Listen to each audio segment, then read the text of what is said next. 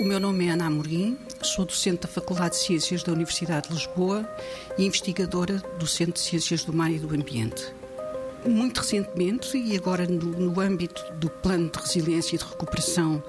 estamos envolvidos num grande projeto nacional, o Vertical Algas, que reúne não só a produção de microalgas, mas também a produção de macroalgas, com as mais variadas uh, aplicações dentro da fileira das algas,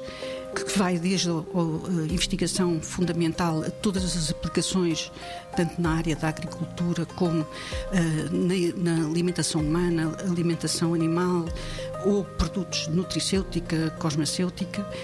e aí o nosso papel vai ser um pouco a montante, portanto, um papel na bioprospecção de novas estirpes ou novas espécies que possam contribuir para otimizar a produção das microalgas no país e, desse modo, contribuir para a sustentabilidade e para uh, uma economia ligada à produção de algas. O Vertical Algas vai estar a, desenvolver as suas atividades a vários níveis.